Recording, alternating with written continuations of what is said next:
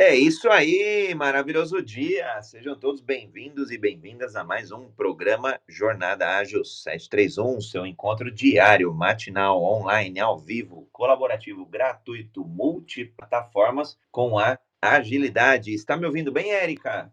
Estou te ouvindo bem, André. Bom dia. Maravilha, muito bom. Marião está nos ouvindo bem? Vamos ver se o, o Mário tava. Outro dia o Mário tava de sacanagem aqui. Não sei se era o aplicativo, a internet, quem que era. Mas dá um alô aí, Mário. Escreve no chat, manda o WhatsApp, ou seja, multicanal. É, eu nem sei se a gente seria omnichannel, mas enfim, é, manda aí uma mensagem nos canais aqui. Vamos lá. Érica, quiser ir fazendo tua audiodescrição, já faço a minha. Vamos para o debate sobre cultura maker. Vamos fazer acontecer. Vamos lá. Eu estou em uma foto com fundo escuro vestindo uma blusa verde claro, tem a pele clara, cabelos castanhos claros, é, na altura dos ombros, mais ou menos. Estou sorrindo na foto e de batom. Um tema muito importante quando a gente fala de cultura organizacional e como construir essa cultura. Nada simples, né? E com certeza a nossa discussão aqui vai ser muito contributiva para vocês. Legal. Sou André Sanches, brasileira com orgulho, homem cis, pele branca, olho castanho esverdeado, cabelo castanho claro. E é uma. Um, aliás, eu já digo que é um privilégio servir com agilidade aqui junto ao Ricardo, que eu tive a oportunidade de conhecer. Foi muito bacana encontrar com ele na segunda-feira. Estive lá em Fortaleza com o Elton, Fábio, Arthur, tá aqui a Flávia, a Carol e outras pessoas que aí a gente já não sabe o nome, mas que nos acompanham via LinkedIn, via YouTube e outras tantas mídias, e a quem vai nos ouvir também no podcast Universo Ágil. Já temos lá mais de 520 episódios, além de quadros adicionais. Para quem não sabe, o futuro ágil do trabalho acontece lá também, assim como episódios dedicados aí ao Human Skills Manifesto, ao Manifesto das Habilidades Humanas. Mário, deu certo aí? Dá um alô pra gente. Caio, Caio, então vamos ver você, Eric. Aliás, quem quiser contribuir já aqui pelo chat também, quiser dar uma definição, trazer uma definição, o que, que é essa cultura maker, o que, que você entende que seja, se você já viu, é, se você já experimentou, já experienciou, até se você se identifica como uma pessoa da cultura maker.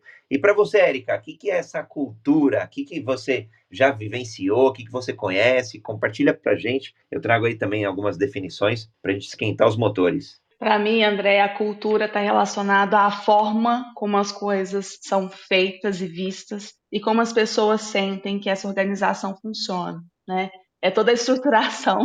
Porque às vezes a gente acha que a cultura organizacional é aquilo que está na parede, né? Nossa, a missão, visão, valores, comportamento. E a cultura ela se materializa, se expressa por meio é, desses itens, né? Da definição dos objetivos organizacionais e como esses objetivos eles são é, expressos para a empresa de uma forma geral, uh, só que a cultura essencialmente ela vem a partir de como as pessoas que fazem parte daquele contexto percebem tudo isso acontecendo, né? Percebem como a empresa lida com as questões, percebem como ela resolve seus problemas, como ela lida com as pessoas no seu dia a dia. E aí não lida só né, com as pessoas de dentro, que são os funcionários, mas também com as pessoas de fora, com os clientes, como ela lida com as questões éticas, como ela lida com os contratos, né, com, com seus stakeholders, enfim, como ela é, lida ali no dia a dia, como as coisas acontecem, né? E como as pessoas sentem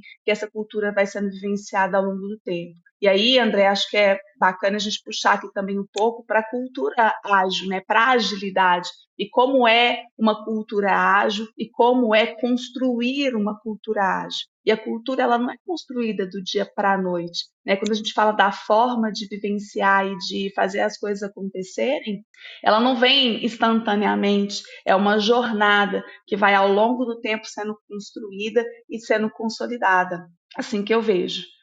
E, e, o que você falou dos acordos, né? A todo momento vem pessoas novas na equipe, é, o contexto muda, o, a concorrência muda, o mundo muda. Aliás, a única certeza, né, das duas únicas, que tudo muda o tempo todo, que a gente vai partir dessa, é, no, no contexto de mudança, a gente precisa revisitar. E é engraçado que eu vejo muitas empresas nesse ciclo de revisitar sua própria cultura, fazer isso é, com períodos muito longos. E, e aí fica, é, além do que você falou da parede, algumas ainda revisitam ali com alguma periodicidade, mas não pode, deixou de ser aquele trabalho que muitas vezes o próprio RH, área de pessoas, área de gente de gestão, é, liderava com, com algum período, a cada dois anos, a cada três anos. Hoje a gente precisa revisitar com uma periodicidade muito maior, com uma frequência muito maior. E fazendo aqui um pouco das pesquisas, quando eu estava olhando é, a questão do, do que, que era nessa definição de cultura maker, está muito associado ali à cultura punk, 1960, 1970, uma cultura de faça você mesmo. Então, uma cultura de um protagonismo muito maior. E por isso que eu me identifiquei muito, eu me identifico. E é engraçado como a gente vai redescobrindo. Poxa, então eu sou um maker? Sim, eu, André, por exemplo, eu, eu acredito que eu sou um maker. Não sei se tem. Nunca achei um teste assim é, que certifique que a pessoa é um maker, mas olhando as definições, eu me considero um. Porque quando eu, quando eu olho alguns elementos né, dessa cultura, que é o protagonismo, que é, é, criatividade, que é colaboração, que é sustentabilidade, então esses elementos, para mim, eu valorizo muito. E numa cultura de agilidade, aí sim, a gente tem alguns pilares como transparência, inspeção e adaptação, obviamente colaboração e comunicação, fazem parte desses times, dessas equipes e, portanto, das empresas que têm maior agilidade. Então, eu achei bem bacana quando a gente escolheu esse tema, é, porque eu falei, poxa, acho que faz sentido. Quando a gente olha é, um, um, protagonismo das equipes, né? Muitas vezes é, as empresas, ou às vezes donos mesmo de empresas, ou os gestores, os líderes pedem né, um sentimento de dono, é, um, um, às vezes tem lugar que ainda fala, ah, vamos lá, sangue no olho, vamos bater, vamos bater meta, vamos fazer acontecer, vamos entregar. Só que só a sua palavra não, não adianta, precisa ter essa cultura. E aí essa cultura de mais agilidade, para mim, ela está intimamente ligada a essa cultura maker. Agora provocar o Gildo aqui. Você, Gildo Cavaleiro, seja muito bem-vindo ao dia de hoje. Aliás, Gildo é que tem cadeira cativa todas as terças e hoje veio é, nos homenagear. O que, que é para você essa cultura maker? O, quanto que ela é íntima de uma cultura ágil? Olá, bom dia a todos e a todas. Gil da Mãe Branco, cinza, foto, estou com terno e gravata. É a foto do dia do meu casamento. Gosto bastante dela. é, cara, faça você mesmo, né? eu, eu, eu, acho que é muito, muito legal e muito importante a gente ter essa liberdade. vou chamar isso aqui de liberdade. É, mas uma, e aí com a liberdade também vem a responsabilidade, né? E, e é importante que a gente tenha um ambiente preparado para isso, né? Que a gente tenha ali um ambiente seguro, eu gosto de falar isso, né? ambiente seguro, para a gente fazer essas experimentações, sejam elas quais forem, né? É, eu, particularmente, gente, eu gosto muito desse faça você mesmo, principalmente ali na área alimentícia, na cozinha, né? Na experimente, né? É, então, isso é absolutamente aplicável no contexto aí de empresas, no contexto de startup, é, mas realmente a gente precisa ter ali um ambiente de experimentação, né? uma, uma cultura né, pré-maker que a gente possa pode experimentar ou a gente pode correr um sério risco aí também né, de estar tá, de tá, de certa forma deixando algumas pessoas chateadas, né? E, e tá tudo bem, eu acho que deixar algumas pessoas chateadas, né? É, tem que a gente tem que ter aí um, uma liberdade para adaptação, né? É, bora fazer acontecer e experimentar, bora ser maker. E olha que interessante, quando a gente fala né, dessa construção, é, Gildo, a gente está falando de vários elementos que juntos eles vão compor essa cultura e essa construção, né? Se a gente é, voltar nos fundamentos da cultura ágil, o primeiro ponto está relacionado aos indivíduos e interações acima dos processos e ferramentas, né? Mas como a gente faz isso acontecer? Como a gente coloca softwares funcionando acima da documentação? Como que a gente trabalha a colaboração com o cliente acima da negociação dos contratos ou dos interesses contratuais? Como que a gente faz a, as respostas às transformações, às mudanças, mais do que seguir esse plano sem é, olhar, olhar efetivamente ali para o plano, considerando o interesse é, das, das mudanças, das necessidades daquele contexto. Ou seja, são diversos elementos que juntos constroem essa cultura ágil com esse olhar muito maior, muito mais abrangente do que o olhar das pessoas em si, né? E é isso que gera esse contexto uh, que é realmente importante para a organização, né? E aí, de novo, fácil falar, difícil para fazer, né? E aí, o, o, como a gente vê isso acontecendo nas organizações? Né? Como nós vemos as organizações lidando com esse tanto de interferências ou com esse, com esse é, contexto complexo? Como as, vocês veem, né, e levando aqui para nossa audiência, como vocês veem isso acontecendo na organização que vocês trabalham? E aí eu quero trazer um, um contexto é, voltado para essa questão de resposta, transformações às, às, mudanças. No livro Criatividade S.A., o Ed Catmull, que é o, o fundador da Pixar, ele conta que quando ele assumiu a Disney Animation, ele foi conhecendo um pouco as pessoas, porque a cultura da Pixar já estava totalmente estruturada, ele fez um trabalho ao longo de vários anos, e essa cultura muito voltada para a inovação, né, para um olhar mais abrangente. E aí, quando ele foi conversar com a líder de RH, ela já chegou para conversar com ele com um plano feito. E aí ela mostrou muito empolgada aquele plano e falou: Olha aqui o plano que eu fiz, né? E aí ele olhou o plano e falou: Realmente, seu plano é muito bom. Mas que tal a gente é, pensar em como nós podemos caminhar e ir adaptando esse plano à medida que nós vemos como a equipe está é, se envolvendo, como a empresa está respondendo,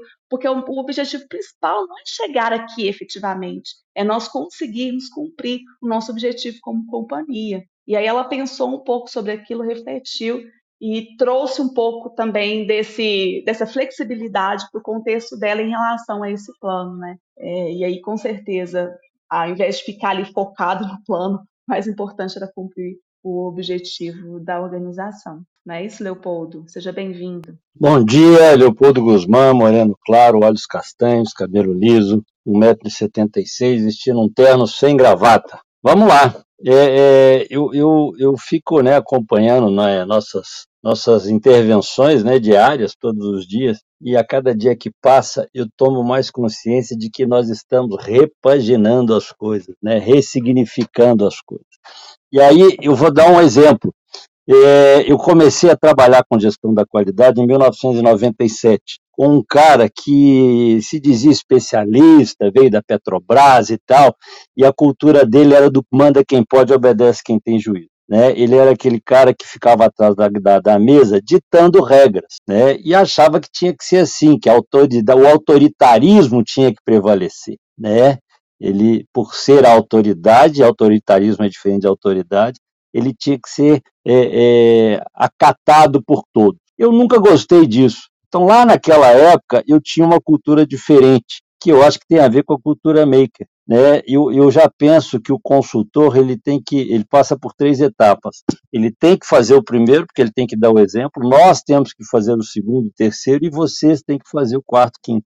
E eu aplicava isso. Tinha hora que eu fazia. Eu tenho um dia numa empresa, eu tinha que arrumar três metros quadrados para fazer inspeção e ensaios no recebimento, e era num almoxarifado que não tinha espaço para nada. Uma loucura.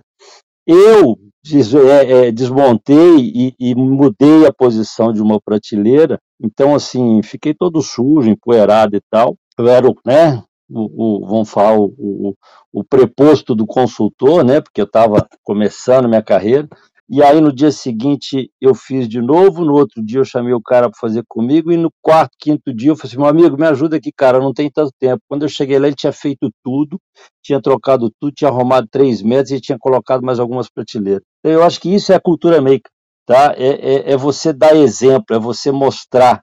Eu fiz um curso há um tempo atrás também, chama Ciclo de Aprendizagem Vivencial, muito tempo atrás, que é você dar exemplos através de jogos, através de, de, de histórias, que a gente está falando de storytelling hoje, que também é uma forma de você levar a pessoa à prática e depois jogar a teoria. Obrigado. depois ele traz um, um contexto bem interessante, bem legal, né? Porque a cultura maker ela vem muito ali ser, sendo aplicada, né, na, na, em sala de aula, né?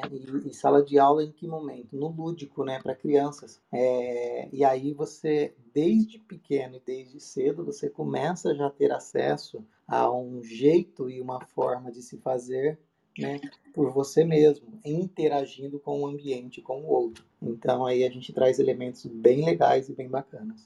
E como essa vivência é importante, né, Gido? Trazendo um exemplo também do, do Criatividade SA, É, uma das perguntas em relação à criatividade estava muito nesse sentido. Por que as crianças elas são criativas? Né? Por que as crianças, se você pedir para ela desenhar uma cadeira, ela vai desenhar uma cadeira sem julgamento e vai te entregar essa cadeira? Né?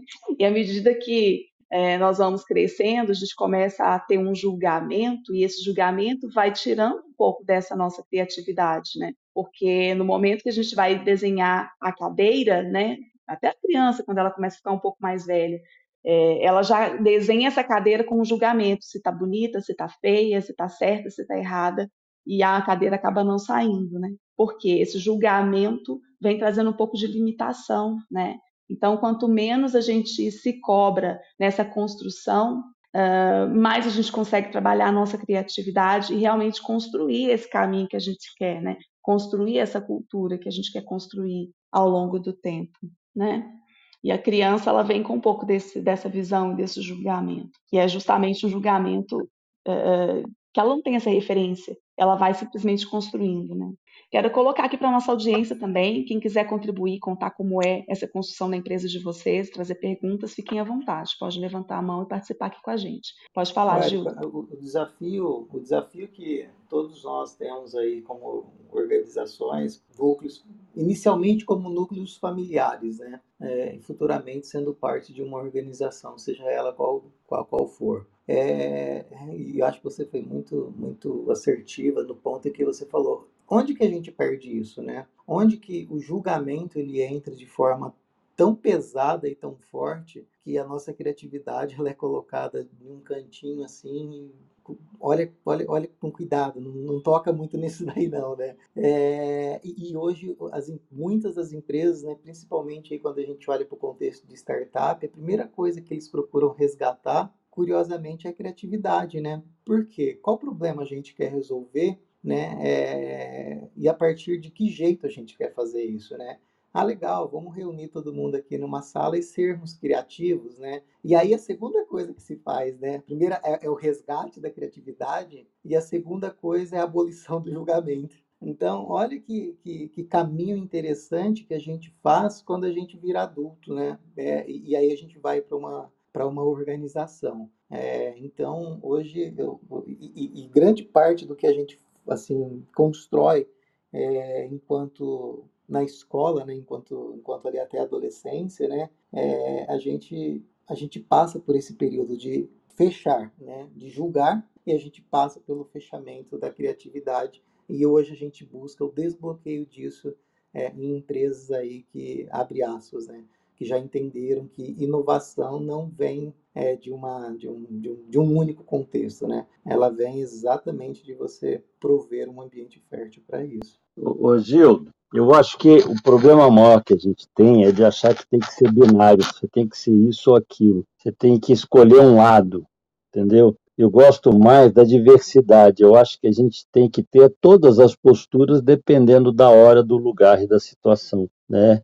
É, um dos problemas que eu vejo é que a gente cria um sistema e acha que ele tem que acontecer na íntegra. Mas o bom sistema tem um negócio que chama não conformidade, que é a fórmula, é a, é a, maneira que nós encontramos de quebrar a regra com critério. E se você tem critério, você está dentro da regra, você está fazendo o sistema valer, mas você está quebrando. É bom senso, eu acho que falta bom senso nas pessoas para entender que tem hora para tudo. Né? O papel do gerente não é o de fazer a regra acontecer. O papel do gerente é de quebrar a regra. Ele é o cara que tem competência e autonomia para poder assumir a responsabilidade de fazer a coisa diferente, porque dentro daquilo que foi combinado não deu certo. Você tem um problema. Mas infelizmente nossos gerentes, né, numa, numa, vamos falar assim, numa, numa grande escala, eles são pau mandados. Eles são os caras que não pensam. Eles fazem o que mandam.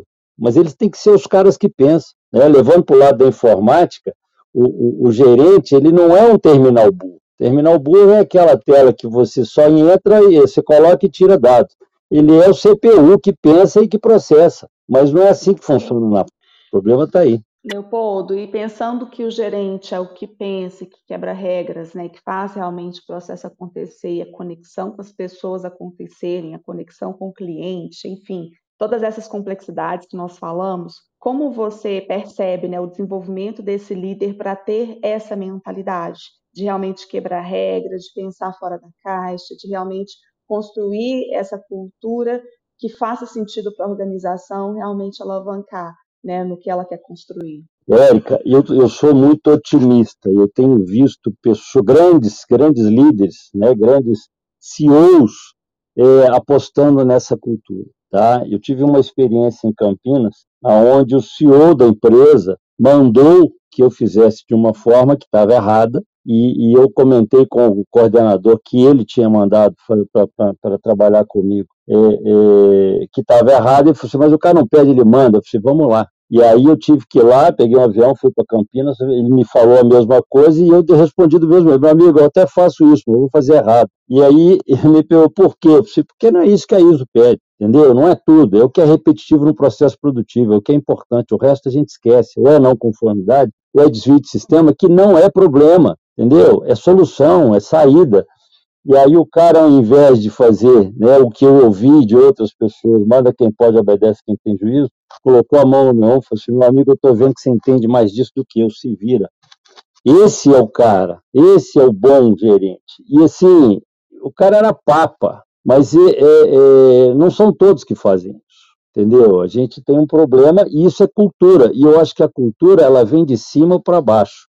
Nós influenciamos a cultura, mas se o cara que está lá em cima não quiser, ele te manda embora. Eu já declinei de um trabalho porque nós, nós demos como condição partir para uma segunda etapa se percebêssemos uma cultura de liderança na empresa. Ela não existia, nós não percebemos e eles também não quiseram. E tudo bem, não era hora, não era para aquela empresa entendeu? Mas é, é, preciso que exista essa cultura e ela tem que ser criada. Eu acho que ela está sendo criada. Hoje, nós damos aula de liderança, mas não damos aulas de, de chefia. É justamente porque já existe uma, uma, uma nova inércia, vamos falar assim, uma mudança que está levando as empresas, os grandes empresários, a perceberem que juntos nós fazemos mais. E que para estar junto não é imposição, é convencimento, né? é consentimento. E aí, é mérito. É, e aí o ponto é como construir essa cultura. Eu queria trazer um ponto aqui é, que o Juan trouxe no chat. É, ele falou que cultura é uma das coisas mais importantes, mais difíceis de mudar, porém vivemos uma cultura civilizatória rival e desequilibrada em termos de energia masculina e feminina. E aí, obrigada, Juan, pela sua contribuição. Realmente temos um papel aqui muito importante. Né? Se você quiser levantar a mão e subir aqui para falar mais um pouquinho sobre isso, fica à vontade.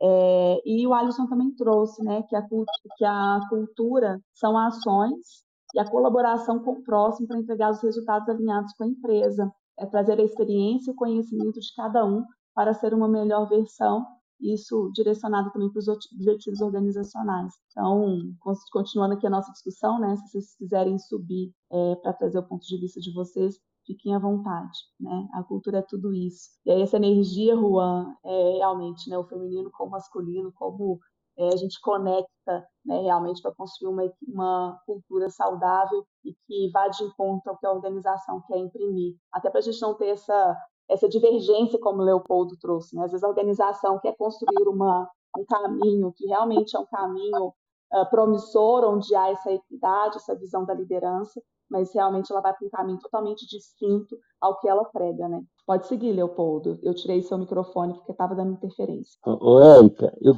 vou responder rapidinho a sua pergunta. Fazendo o que nós estamos fazendo, plantando semente, mostrando e provocando as pessoas para pensarem e refletirem e, e, e, tomarem decisões mais acertadas. O ágil é um ótimo caminho porque te provoca a mudança, ele te provoca a, a, a, focar muito mais no resultado do que na ação. E é de resultado que nós estamos falando. As empresas estão se dando melhor porque têm agilizado suas, é, é, suas decisões, têm focado no, no bom resultado, que não é para a empresa, é para o cliente, a empresa ganha em consequência do cliente, entendeu?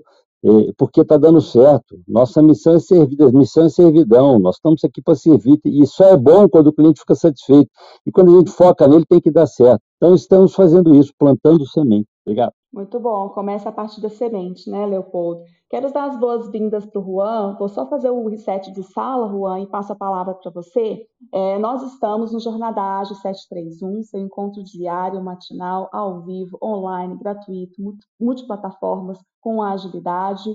Hoje é dia 13 de abril de 2022, estamos no episódio 429 e estamos falando sobre cultura maker. Todas as quartas-feiras falamos sobre agilidade em pessoas, Agile People, e você é sempre convidado a participar aqui com a gente. Nós já temos mais de 420 episódios de podcast disponível no seu player preferido. Então pode entrar lá, baixar, ouvir, indicar para pessoas que você sabe que vão gostar do conteúdo e tem muito conteúdo para todos os, os níveis aí de informação. Juan, quero te dar as boas-vindas. Primeiro ao Clubhouse, você esse desenho festivo, quer dizer que você tem menos de uma semana aí no aplicativo. E seja bem-vindo à nossa sala Jaio People de hoje.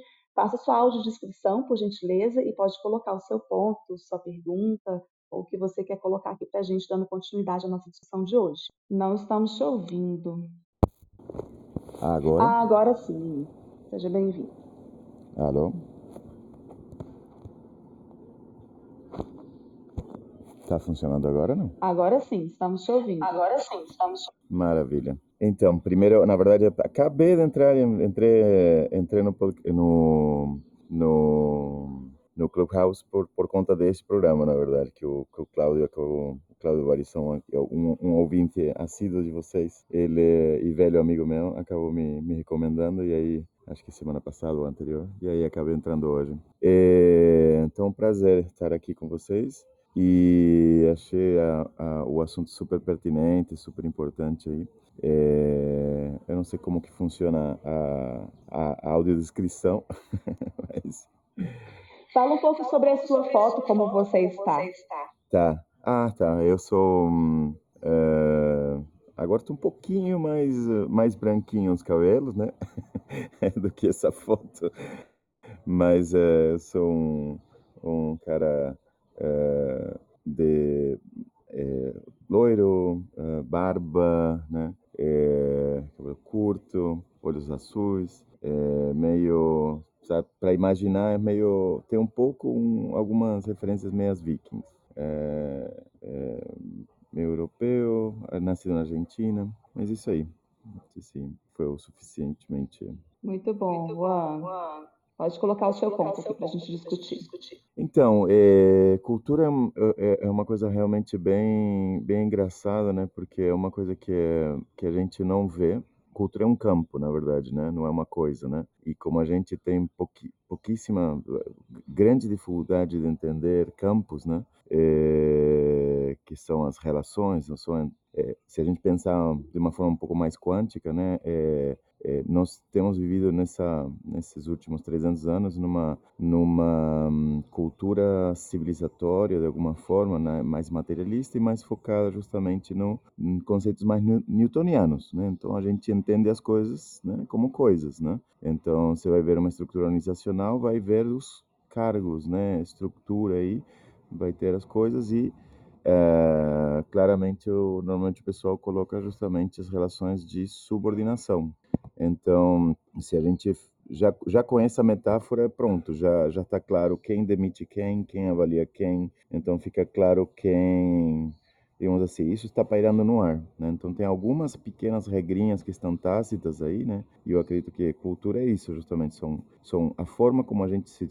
São as, são as regras tácitas, não explícitas, que a gente se trata um ao outro em algum lugar. Né? Então, dentro de algum dentro de algum lugar ou dentro de algum espaço físico, espaço virtual, o que seja, são as regras que a gente usa, né? Mas elas são tácitas. E o problema é que, é, como humanos, a gente é extremamente sensível, né? Para a gente detectar é, quando a gente pode estar ferindo isso de uma forma extremamente inconsciente. Faz parte né, da nosso, do nosso sistema de, de sobrevivência. Né? Então, isso é usado né, justamente, é, faz parte do design de uma civilização, de uma cultura civilizatória e de uma cultura organizacional. Mas a gente tem que não pode esquecer que a gente está dentro de uma cultura civilizatória, né? É, então, às vezes a gente nem percebe, né? Como né, grande parte das pessoas realmente não percebe que que temos esse essas regras tácitas que a gente repete sem necessariamente entender, né? E às vezes sem necessariamente enxergar, né? E aí, obviamente, eh, a gente imagina que a única forma que humanos podem se relacionar é dessa forma. Eh, então, acaba é, é como se fosse a gente tem uma uma lente, né? Talvez verde que faz que a gente veja todo mundo verde, né? Mas, na verdade é só a lente, né? E aí é justamente um, é entender que existem essas regras tácitas e, e justamente explicitá-las e questioná-las, né? Só que justamente a maior parte das pessoas é, vai ter muita dificuldade porque a gente tem alguns traumas, né? De, de criança, etc., eh, que vão gerar reações emocionais muito profundas e muito muito inconscientes da gente querer fazer parte da tribo, da gente querer estar dentro da norma, da gente não tirar a cabeça para fora. Uma, um dado interessante é, eu comecei a fazer uns treinamentos eh, de Scrum lá em 2006, 2007, e depois eu fui ver, eh, treinei mais ou menos umas 3 mil pessoas em, nesses, de 2007 a 2009 no Scrum. E uma das coisas que aconteceu foi 40% das pessoas era mandada embora depois do treinamento que, que elas faziam comigo. Por quê? Obviamente, eu falava de todas essas questões, né? Eu mostrava alguns documentários bem complicados do Stanford, eh, de, de várias coisas para justamente deixar muito claro o tipo de desafio que eles teriam quando eles voltassem para a empresa, porque a maior parte das empresas não estaria prontas para fazer as mudanças de fato, né? É, porque Agile justamente é, uma, é uma, uma, um questionamento desse tipo de cultura, né? E, e não um processo, não. Então é, foi bem interessante porque é, e, e um, um, case, por exemplo, de uma pessoa que acabou sendo demitida foi hoje está como como acho que é diretor de cultura organizacional do, da Magalu. Então é, foi engraçado que o que eu falava para eles era ou tu muda a empresa ou tu muda de empresa, né? Porque talvez a empresa não esteja pronta para Agile, é, digamos assim, acaba, talvez a melhor coisa que pode acontecer é que realmente seja demitido, né? É, mas tiveram coragem, justamente, se foram demitidos é porque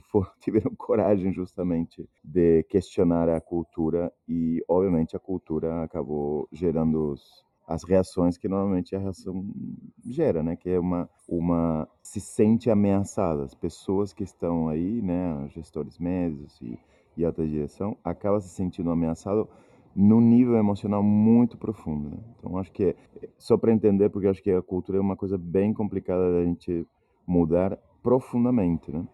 E a gente pode fazer uma mudança fake, mas é, mas realmente é, mudança de cultura mesmo envolve olhar para essas questões e, e, explicitar essas questões e provavelmente mudar esses relacionamentos, né? Tem alguns cases super interessantes é, que eu estou seguindo, por exemplo, na China tem uma tem uma empresa que acabou demitindo 12 mil gestores médios, né? São uma empresa de 80 mil pessoas, uma empresa industrial, que para mim é um dos cases do, do que eu chamo de, eh, de, de gestão quântica, que já é pós-agile, realmente. E esses caras realmente é, mudaram completamente o, o papel do, do, da liderança, né? Completamente. Então, eles não completamente fazem autogestão é, e, e, e, mudaram completamente justamente a estrutura, né? De orçamentação, a estrutura completamente é, é, os contratos. Esse é o ponto o, o, se a gente for pensar, a chave aí está justamente em quais são os contratos sociais que a gente tem, como que a gente estrutura isso daí. E obviamente a hierarquia é uma coisa bem complicada para eh, enquanto a gente tiver uh, essa estrutura mais mais hierárquica dessa forma, acaba sendo uh, quase que impossível a gente não triggerar esses, essas emoções profundas que a gente tem, né? Porque a gente foi de alguma forma alguma forma traumatizado desde criancinha, né? Então, é, e esses traumas são traumas naturais, né, da gente ser civilizado, né? Eu tive a oportunidade de sair da escola com 12 anos, então eu não tinha muita, muito semancou, né? Então, para isso foi bom meu trabalho nas empresas. Mas a maior, grande maioria das pessoas acaba né, naturalmente, de forma inconsciente, é, nem enxergando e, e, nem percebendo que, que ela mesma é uma policial, um policial de, de, dessa cultura, porque vai se sentir ameaçado, né? Naturalmente, é, grande parte dos clientes que eu trabalhei, eu tinha um checklist justamente para saber se eu queria eles como clientes ou não, porque um dos problemas era justamente se eles estavam prontos de fato para questionar a cultura que eles tinham e de fato questionar, ou seja, se os problemas que eles tinham eram maiores que a dor de justamente questionar essas coisas que eram duras, né, muito duras de, de questionar, né? Bom, é esse é o meu comentário. O Juan, e olha que coisa interessante, né? Você trouxe uma, uma, uma palavra aqui, né? Bem tácito, né? E, e, aí, e aí, se a gente for ver o significado de tácito, né? É, um comportamento tácito é aquele que busca ocultar algo, seja um segredo ou uma situação que não é desejável ser exposta. E aí a Lilian já colocou no chat ali, né? Olha que, que louco isso, né? Ser um, ser um agente de mudança dentro do seu time já pode ter resultados de convencimento para germinar a cultura maker. E aí vem, olha, é, o oposto do tácito, né? É, ter protagonismo, ousar, arriscar, é, ir largando sementes que facilitam a mudança de cultura. Né? Então, se a gente tem é, interior, né, dentro da gente, interiorizado, é, algo tácito, é, como é que a gente é agente de mudança nesse contexto, né? Oh, sensacional. Ricardo, seja bem-vindo. É, vou passar a palavra primeiro para o Alisson, em seguida eu passo para você, tá bom? Alisson, seja bem-vindo. Passo a audiodescrição, por gentileza. Bom dia, bom dia. Estão me ouvindo? Muito longe, mas estamos. Muito longe? Aumentar aqui o volume. Perfeito. É, meu nome é Alisson Laurentino.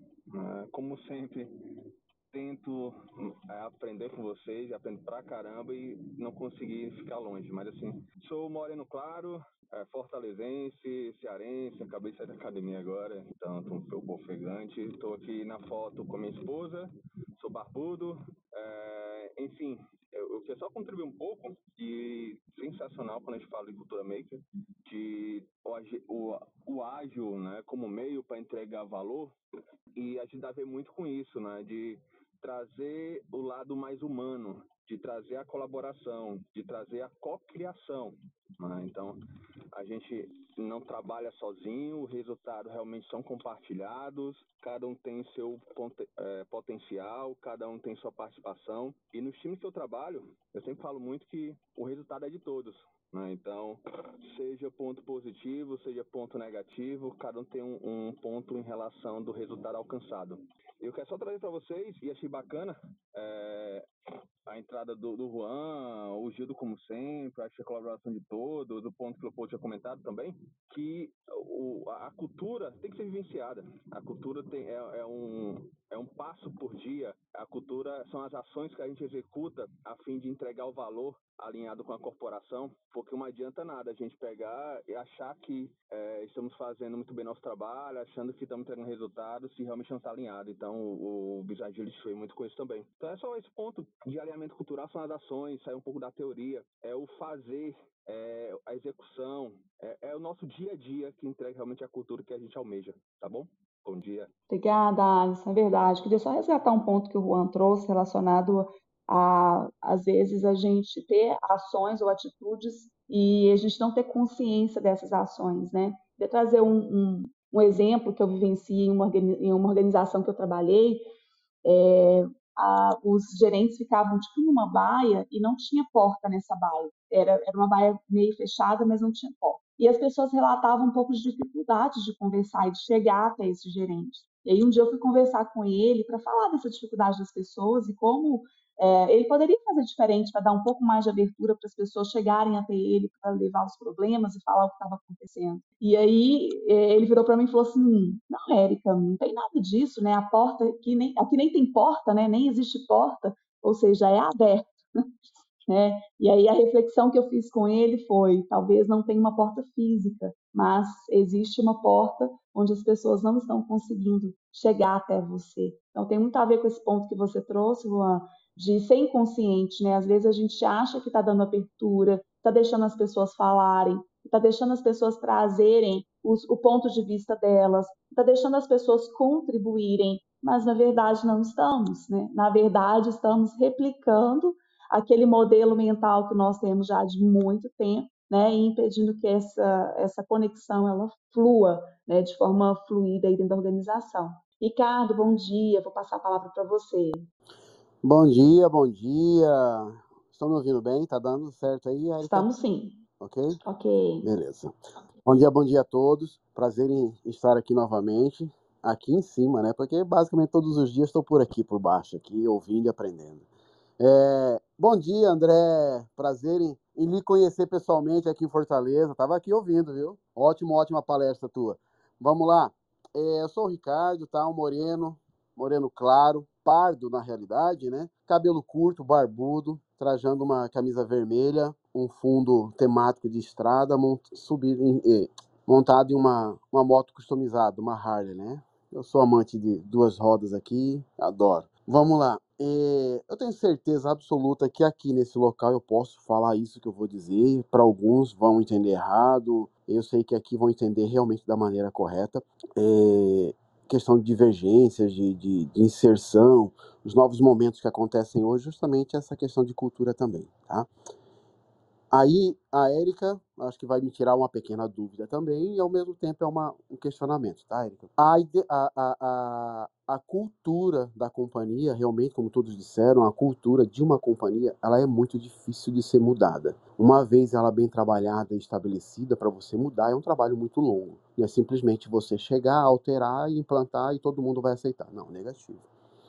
É, junto disso, tem o mundo moderno hoje realmente mudou. Como o André disse, é, uma cultura hoje ela deve ser reavaliada de tempos em tempos muito mais é, frequente do que anteriormente era. E a demanda de hoje em dia realmente é muito diferente do que era antes, né? E aí eu pergunto aqui agora, Érica, que é junto com uma dúvida minha. A cultura realmente ela vai ser muito diferente da identidade? A identidade de uma companhia, a identidade que está querendo ser mostrada é diferente da cultura adotada, certo? Junto com isso, por que, que eu pergunto isso? É, hoje, na minha companhia, eu trabalho numa companhia muito técnica, tá? Numa empresa muito técnica, e nós tivemos um. De uns tempos para cá, vem, vem, vem inserindo, né?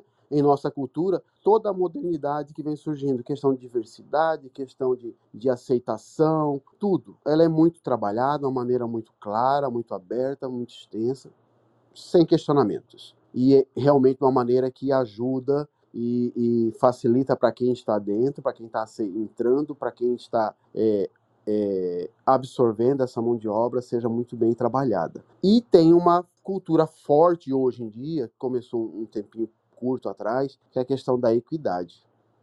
Aí começou a dar um problema para a gente. Eu vi como um problema. Ah, Ricardo, quer dizer que a equidade é um problema para as companhias? Não necessariamente. Negativo. Não é um problema. Entenda a questão que eu quero dizer. A cultura da empresa está estabelecida, é uma empresa muito técnica e quer trabalhar a equidade. A equidade ela veio de cima para baixo de uma maneira terrível. Ou seja, ela foi imposta. Aí quer, queremos trabalhar a equidade numa área totalmente técnica, onde nunca antes a mão de obra feminina foi trabalhada tecnicamente, foi aperfeiçoada, foi não existe mão de obra, você tem que formar. Só que do momento para cá eu tive que, eu, no caso a companhia, tivemos que colocar, precisamos colocar 30% de colaboradores femininos na área técnica. Aí veio o X da questão. Não tinha mão de obra técnica, não tem. E aí entrou também a questão de eu julgo, vejo como erro, erro grotesco que prejudica essa equidade, que foi erro de gestores e RH que aceitaram contratar é, mulheres para essa vaga, sem conhecimento, ok, sem problema nenhum, a gente treina, dá conhecimento,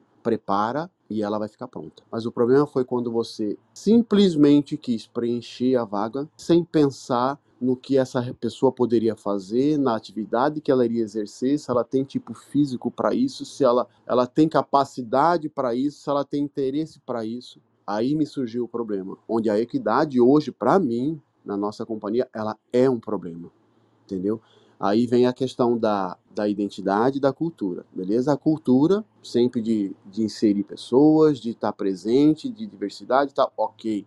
A identidade nova dela, de botar mulheres para trabalhar na área técnica, é, ela conseguiu isso, ela conseguiu fazer isso, ou seja, para a, impre, para a imprensa, para a visibilidade, ela conseguiu fazer, ela tem, ela faz um trabalho de divulgação maravilhoso. Mas para a companhia como um todo, para o cliente, foi péssimo, porque o cliente não está recebendo é, um bom produto de qualidade, um bom atendimento com qualidade, com responsabilidade, mesmo que esteja sendo acompanhado, mesmo que esteja sendo trabalhado. Aí vamos, vamos dizer aqui que tem uma parte de culpa de quem? A dos gestores diretos, que tem que acompanhar, garantir que ela esteja pronta e fazer. Mas a empresa está perdendo com isso porque, porque essa curva de aprendizado, ela aumentou drasticamente. Será que esse cálculo, esse custo estava imbuído já nesse, nesse projeto? Isso eu não vi, entendeu? Aí eu gostaria que da ajuda de vocês até para essa questão. Não sei se ficou claro, tá? Esse, esse questionamento É. com a, e a diferença de. Ficou sim, Ricardo.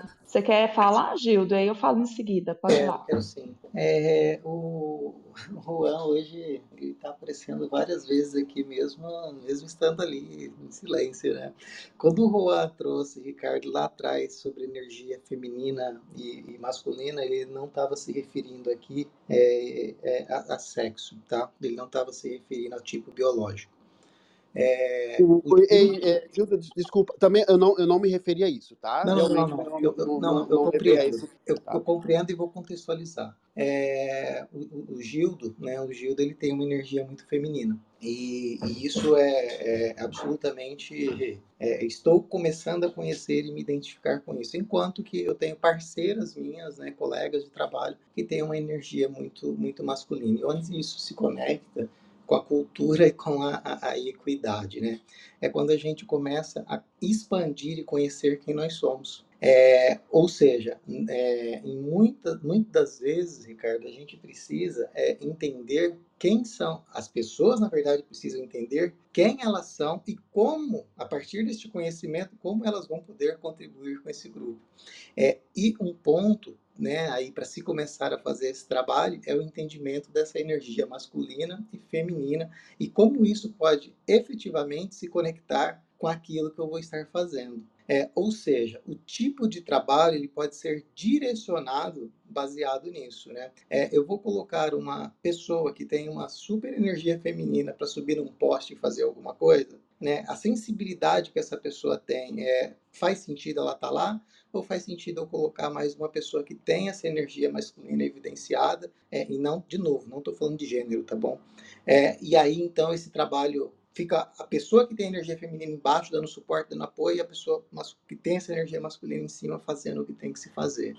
Né? Então, a gente pode fazer um mapeamento desse time. Né? A gente pode fazer é, com que as pessoas se identifiquem é, com que elas realmente são e como elas podem estar contribuindo neste grupo, né? Então é uma possibilidade, tá? Mas é, é Ricardo, é, eu, eu, concordo com você em um ponto, assim, sabe? Não existe uma, uma fórmula mágica, uma resposta pronta. É, e quando o, o cliente, né, digamos assim, ele está ali na ponta, né, abre aspas, é, perdendo, a empresa ela também pode ter uma oportunidade de estar ganhando. É, por quê? Porque está construindo uma diversidade e pluralidade. Né? É, no começo vai parecer confuso mesmo, e talvez seja, mas a, a, médio e longo prazo há uma tendência, né, e não é uma verdade, é de isso se estabilizar. Muitas questões, né? Mas eu queria responder a sua pergunta, Ricardo. Você perguntou se tem diferença né, entre identidade e cultura.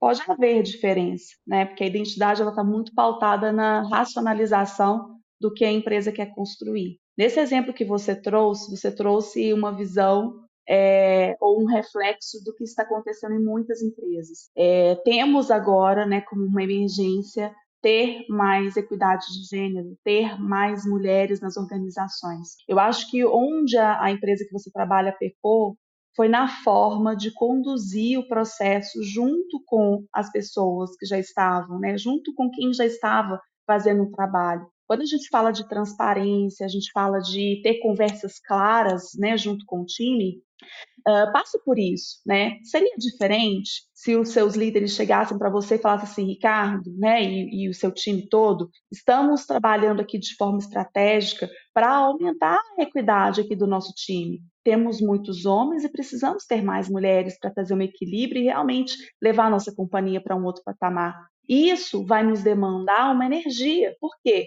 Não temos muitas mulheres nesse contexto. Não temos muitas mulheres técnicas que atuam como nós trabalhamos hoje. E nós vamos ter aqui um esforço de vocês para ajudar nessa formação. Pode ser que nesse primeiro momento a gente vai ter uma impressão de estar perdendo. Vamos precisar conversar com os nossos clientes, explicar para eles o que nós estamos fazendo e onde nós queremos chegar. E aí, com o tempo, nós sabemos que nós vamos começar a ganhar, porque essas mulheres vão agregar ao time. Nós vamos conseguir ter um pouco mais de equilíbrio aqui, né, dentro da nossa companhia, e a gente não quer ficar de fora do que está acontecendo no mercado. Né? A gente quer sim trazer essa realidade para a nossa empresa também. Você acha que teria sido diferente, Ricardo? Você veria de uma forma diferente se tivesse um contexto explicado para você e esse compromisso de vamos junto, eu preciso desse esforço seu nesse momento para acolher essas mulheres que estão chegando e ajudar a treiná-las? Sim, com certeza seria diferente. Então. Com certeza seria diferente, entendeu?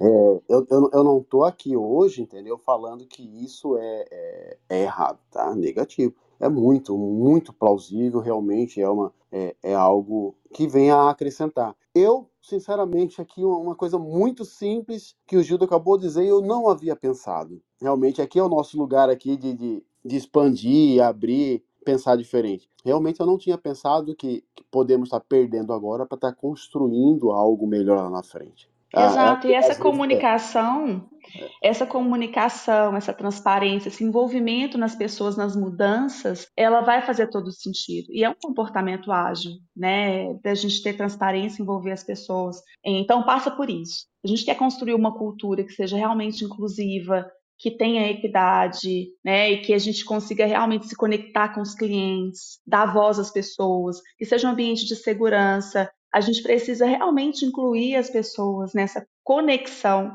ter transparência e realmente dar voz para que as pessoas coloquem também seus pontos de vista, né? Estamos chegando para o final do nosso encontro de hoje. Ah, com um sentimento de ah, foi uma conversa muito gostosa. Gildo, muito obrigada pela sua participação. É, Juan, Oi? É, eu queria só, só dar a palavra para o Juan, que ele pediu para a gente que ele gostaria de colocar um ponto aí né, sobre o que a gente acabou de discutir e falar. É, e como ele foi a pessoa que trouxe aqui né, o tema né, sobre energia feminina e masculina, né, eu acho que. Bora lá, Juan? Bora, obrigado aí pelo, pela, pelo, pelo espaço. Então, é, lamentavelmente, eu estou vendo justamente é, é, a gente repetindo, né, em termos de, de, de aumentar a, a a gente está usando a energia masculina para aumentar a energia feminina. É engraçado, né? Que é, a gente acaba usando o comando e controle, a hierarquia e justamente às vezes o abuso até socialmente, né? É, porque grande parte das pessoas, eu como, imagina, eu sou branco, hétero, aquela coisa toda. É, a gente acaba, às vezes, se sentindo até com medo de falar. Ou seja, estamos ainda usando o mesmo mecanismo do medo, da, da ameaça, da velada, logicamente, para uma coisa boa, né? Mas, ao mesmo tempo, a gente está usando. Então, provavelmente, aí o, o, o eu não lembro o nome de, da pessoa, o Ricardo, né? Ricardo. Isso, Ricardo. Você vê que, é, queira ou não queira, a gente sendo homem, hoje a gente está meio pisando em ovos, né? Porque e as, e as próprias empresas, né, estão com medo também de serem canceladas, as próprias empresas estão.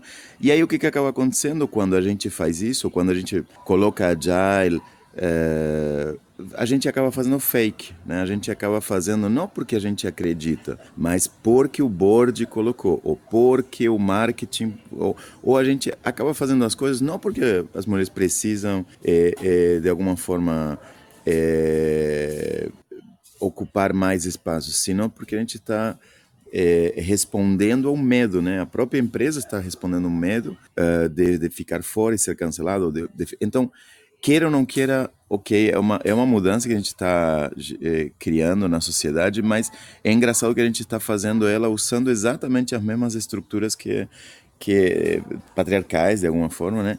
E as mesmas ameaças de medo, né? É, então acaba justamente gerando esse tipo de reações é, como essas, né? Ou seja, um top-down de colocar 30% sim necessariamente saber se se faz sentido agora, se se isso é uma coisa que a gente pode fazer a médio, né? Vamos treinar todo mundo em, em agile, não importa se faz sentido, se não faz sentido. Vamos colocar 30% eh, em cotas assim para colocar todo mundo.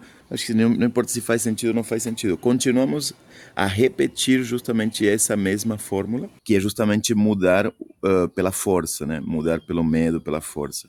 Então, é, mesmo que seja positiva, a forma acaba sendo complicada até para a sociedade, porque a gente está justamente deixando outras pessoas traumatizadas agora, né?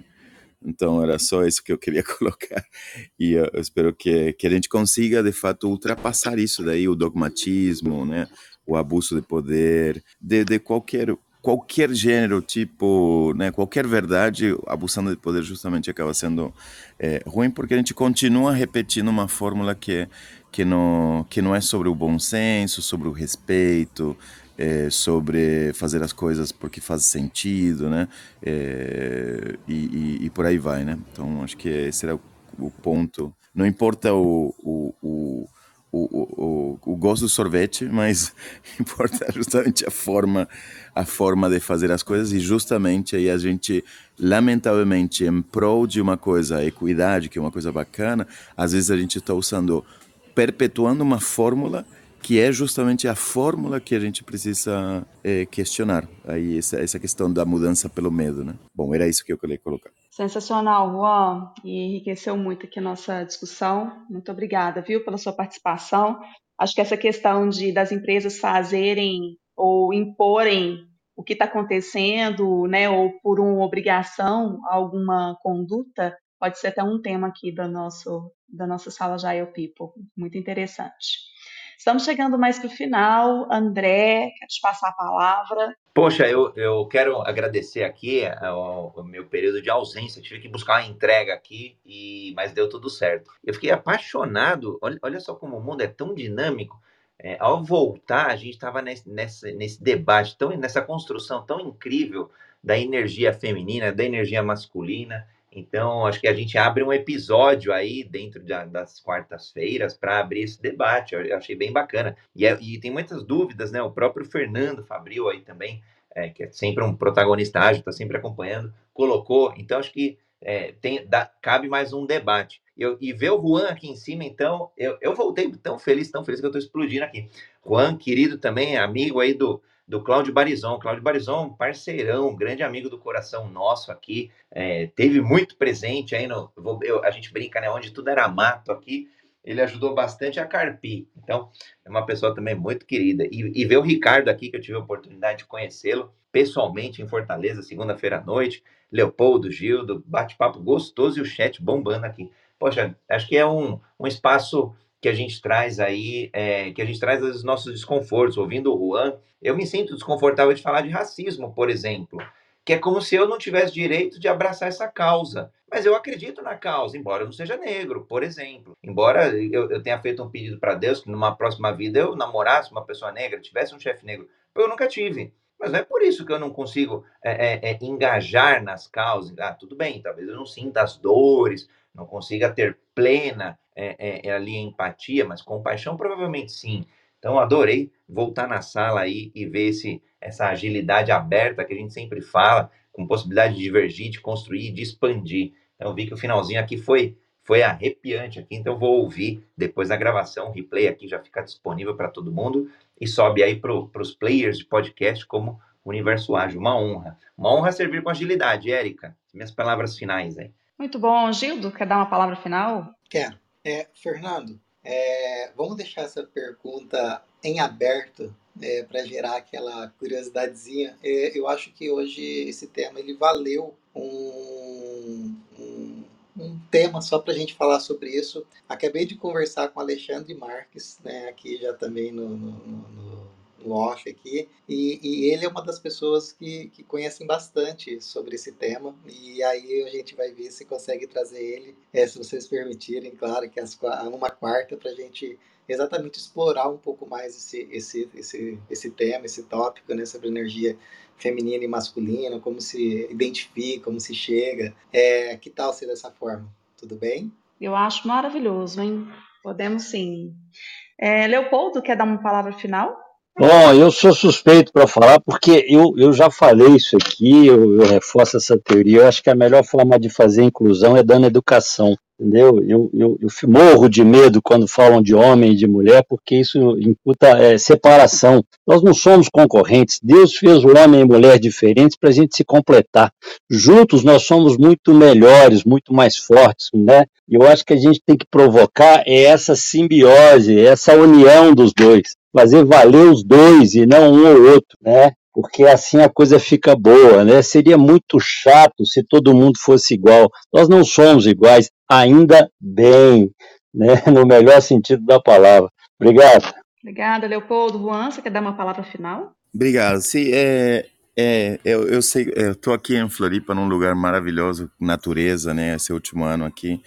E, e, eu fico observando a natureza, né, e, e, e, eu percebo justamente, né, as, as flores e os colibris não ficam competindo, né, não, não há, digamos assim, a flor é melhor do que a, o colibri e, e, um precisa do outro, né, então essa questão, eu acho que talvez seja essa questão de balanço, né, de, de, de, de a gente encontrar nosso centro, né, como, é, e colocar realmente os, os lugares certos, etc., talvez seja o trabalho que a gente de fato tem que fazer. E aí, coragem, né? Porque falar coisas que são, às vezes, né, que a gente não está indo no oba-oba, senão que a gente está centrado, pensando claramente, não deixando se levar às vezes pelas pelos dogmas, sejam de qualquer lado, né, é, para a gente poder construir uma sociedade mais, mais de fato mais inclusiva e mais vulnerável e mais, né, é, que de fato funciona melhor para todos, né.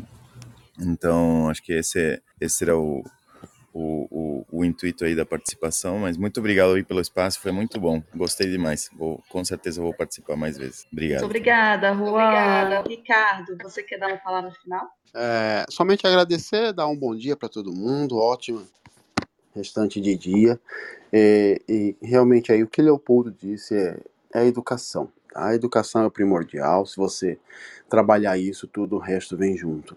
E, e um pouco do que o Juan disse também, realmente, é você questionar, na realidade, a maneira que está sendo imposto. Pode ser ruim, bom, pode ser o que for. A maneira que está sendo posto precisa ser trabalhada, precisa ser melhor comunicada, né? É, para que tudo flua melhor. Às vezes, acho que o, o que eu estou fazendo aqui diariamente é, é questionar tá? É ressignificar algo que você achava que antes era de uma maneira e hoje você pensa de uma maneira diferente.